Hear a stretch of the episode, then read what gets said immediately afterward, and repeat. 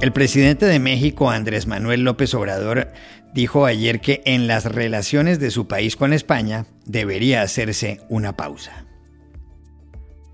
Vamos a darnos tiempo para respetarnos este, y que no nos vean como tierra de conquista. O sea, eh, si queremos tener buenas relaciones con todos los gobiernos, con todos los pueblos del mundo, pero no queremos que nos roben. ¿En qué consiste exactamente la pausa que propone López Obrador? Hablamos con el analista político mexicano Salvador Camarena. Tras su contundente victoria electoral, el primer ministro de Portugal, Antonio Costa, anunció ayer un gobierno más pequeño. ¿A qué se refiere? Llamamos al profesor de Ciencia Política de la Universidad de Lisboa, Andrés Malamud. Aunque muchos científicos piden cautela al hablar del asunto, cada vez se oye más frecuentemente que el coronavirus puede convertirse en una enfermedad endémica. ¿Qué significa eso? Conversamos con el doctor en epidemiología Jaime Ordóñez. Hola, bienvenidos a El Washington Post. Soy Juan Carlos Iragorri, desde Lisboa. Soy Dori Toribio, desde Washington, D.C. Soy Jorge Espinosa, desde Bogotá. Es jueves 10 de febrero y esto es todo lo que usted debería saber hoy.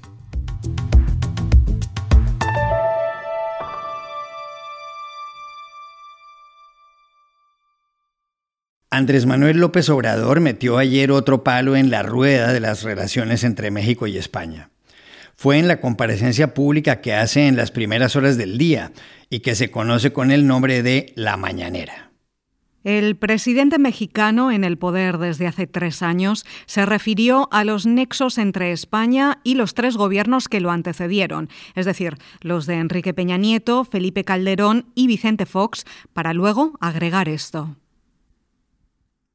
hacer una pausa, que yo creo que nos va a convenir a los mexicanos y a los españoles, desde luego al pueblo de México y al pueblo de España, hacer una pausa en las relaciones, porque era un contubernio arriba, una promiscuidad económica, política, en la cúpula de los gobiernos de México y de España, pero como tres sexenios seguidos. Y México llevaba la peor parte, nos saqueaban. Entonces, vale más darnos un tiempo no es la primera vez que López Obrador le reclama cosas a España. En marzo de 2019 le envió una carta al rey Felipe VI en la que le pidió reconocer públicamente la responsabilidad de los conquistadores, encabezados por Hernán Cortés, en la muerte de miles de indígenas. Esa carta de Espinosa no ha tenido respuesta, pero hay un dato adicional para tener en cuenta. El pasado 27 de enero, en Tegucigalpa, cuando asistía a la posesión de la presidenta hondureña Xiomara Castro, el ministro de Asuntos Exteriores de España, José Manuel Álvarez, habló con su colega mexicano Marcelo Ebrard. Álvarez le dijo que España le había dado finalmente el beneplácito o placet al embajador mexicano Quirino Ordaz, nombrado por López Obrador cuatro meses antes. Ayer, en Lyon, en Francia, el ministro Álvarez se refirió a las últimas declaraciones del presidente de México. Si se han producido, y esa es la palabra que he usado, una pausa en las relaciones, que vuelvo a insistir, no tiene ninguna traducción oficial, ni se nos ha comunicado nada oficialmente de ningún tipo. Eh, habría que preguntarle al presidente López Obrador qué es lo que ha querido decir con eso y cuál es el tenor oficial que le da a esas eh, declaraciones. La inversión española es una de las principales en México, representada en bancos como el BBVA y el Santander, empresas eléctricas como Iberdrola o cadenas hoteleras, alcanza los 76.000 millones de dólares. Solo la supera la de Estados Unidos, con 295.000 millones. ¿Cómo entender lo que dijo ayer López Obrador? Llamamos a Ciudad de México al conocido analista político Salvador Camarena, columnista del diario El País. El presidente López Obrador, cada día en Palacio Nacional, la mayoría de las ocasiones, tiene esta conferencia de dos horas en promedio en donde habla, habla y habla. Los que se reúnen ahí pocas veces son periodistas. Hay, por supuesto, periodistas profesionales, pero hay mucha gente que va a hacerle el juego, gente disfrazada de periodista y que le hacen preguntas a modo. Hoy, en efecto, dijo que sería, como ya escuchamos, eh, momento de hacer una pausa en las relaciones con España. ¿Qué quiere decir esto? Lo que voy a decir es terrible, Juan Carlos, no tenemos la menor idea. No tenemos los periodistas, los analistas, y me atrevo a decir que los oficiales del gobierno mexicano no saben a qué se refiere el presidente López Obrador. El presidente llega a decir en la mañanera cosas que insultan al gobierno de Panamá, que ponen en problemas la relación de México con Estados Unidos y por supuesto, hablando de España, ya son cliente, como se dice, es decir, cada rato habla de ellos y para mal, las empresas españolas. De una manera innecesaria, el presidente López Obrador hoy metió más ruido a la relación entre México y España, entre España y México. Cada día yo creo que el presidente irá perdiendo credibilidad, afecta las inversiones, es un choque innecesario, tenemos mucho intercambio cultural, político, amistoso. El exilio español enriqueció a México, y México no se entiende sin muchos intercambios con España. ¿Qué quiere decir? No lo sabemos. Quien te diga que lo sabe, o es Andrés Manuel López Obrador, o está mintiendo, te lo prometo. Porque el presidente habla tanto que mañana puede decir exactamente lo contrario como si nada.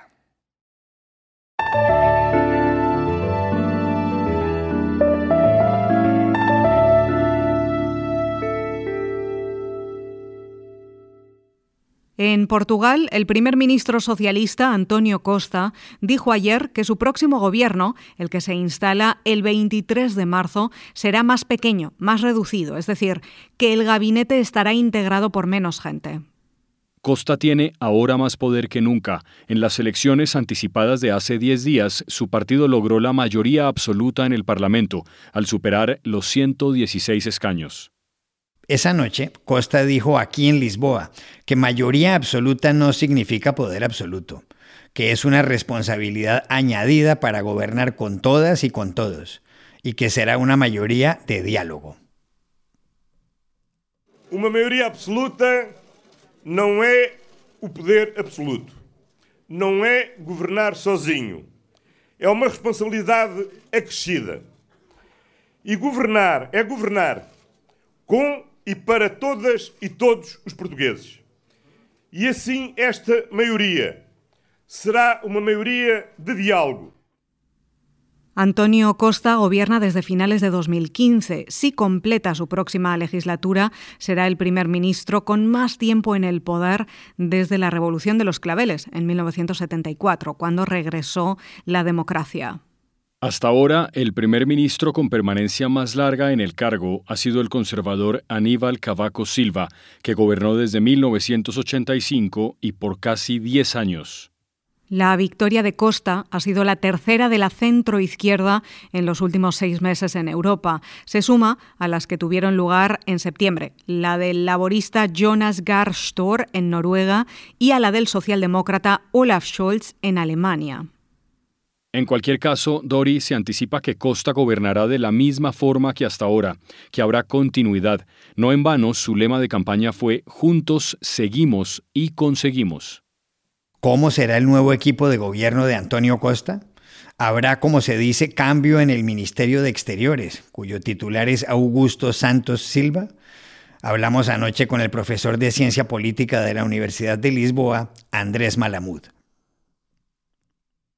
Antonio Costa todavía no ha difundido su nuevo gabinete, y esto se debe en parte a que no terminó el escrutinio. De los 22 circuitos electorales de Portugal hay dos, los de los portugueses que viven en el exterior, que no fueron escrutados y por lo tanto no se sabe quién va a ocupar esos cuatro escaños de los 230 que tiene el Parlamento. y uno de los que podría ocuparlo es el actual canciller, el ministro de Relaciones Exteriores, que dejaría su cargo entonces para pasar a presidir el Parlamento o Asamblea de la República, como se llama en Portugal. En ese caso habría unos cuantos corrimientos y se dice que Costa podría aprovechar para designar más mujeres en lo que ellos llaman los ministerios de soberanía, los más importantes, el del Interior, el de Relaciones Exteriores e incluso el de Defensa. En cualquier caso, lo que es seguro es que el próximo gobierno será de un solo partido, el Partido Socialista, porque Costa ya no necesitará el apoyo parlamentario que le brindaban dos partidos de izquierda, el comunista y el bloque de izquierda, que no tenían ministros, simplemente condicionaban las políticas. A partir de ahora el Partido Socialista no necesita estos partidos que podrían entonces incentivar, alimentar la protesta callejera, que hasta ahora estuvo ausente en los seis años de gobierno de Costa. Pero entonces lo definitivo, lo relevante es esto, el Partido Socialista ya no va a necesitar hacer acuerdos en el Parlamento, va a seguir gobernando solo, pero más autónomo que nunca.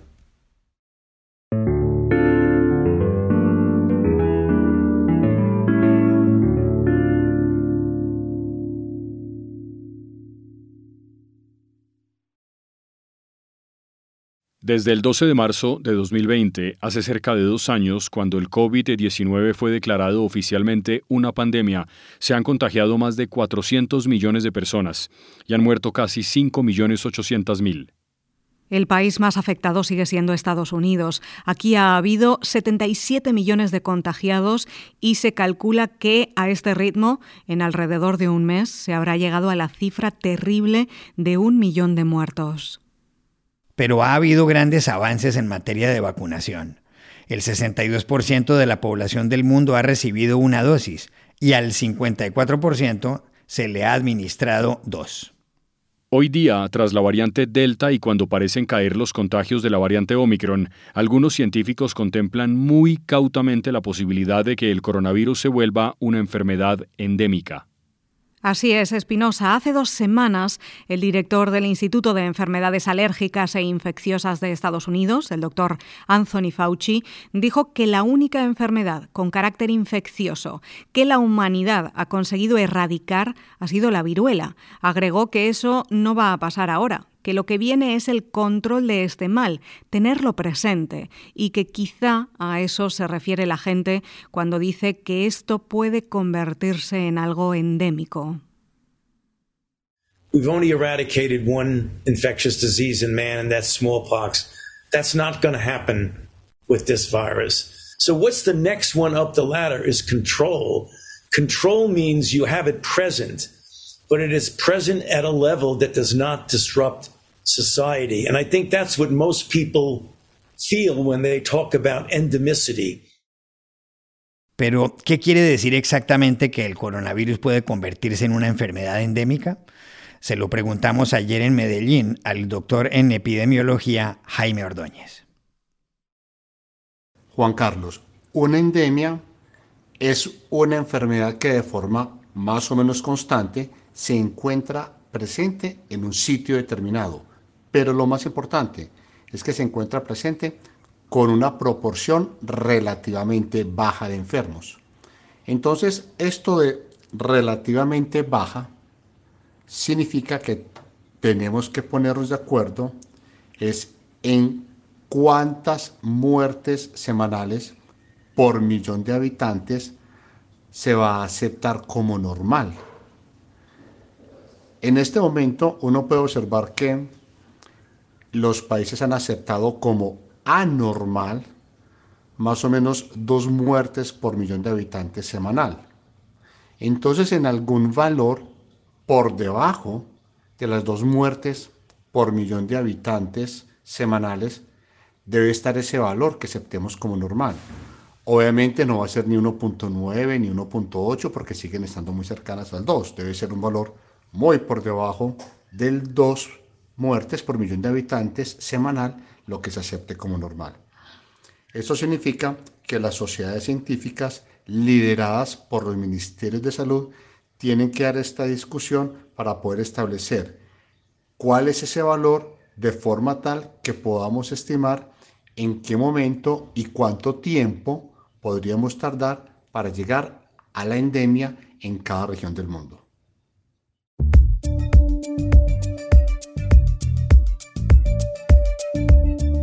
Y estas son otras cosas que usted también debería saber hoy. En el Perú se acaba de revelar que hay investigaciones por corrupción contra el nuevo ministro de Salud, Hernán Condori, a quien además se acusa de haber promocionado una sustancia sin soporte científico. Condori aparece en un video sin fecha haciendo propaganda del llamado Cluster X2, que según él recupera para el cuerpo el agua arracimada que se pierde a medida que se envejece. Científicos consultados por el diario El Comercio han señalado que esto es pseudociencia.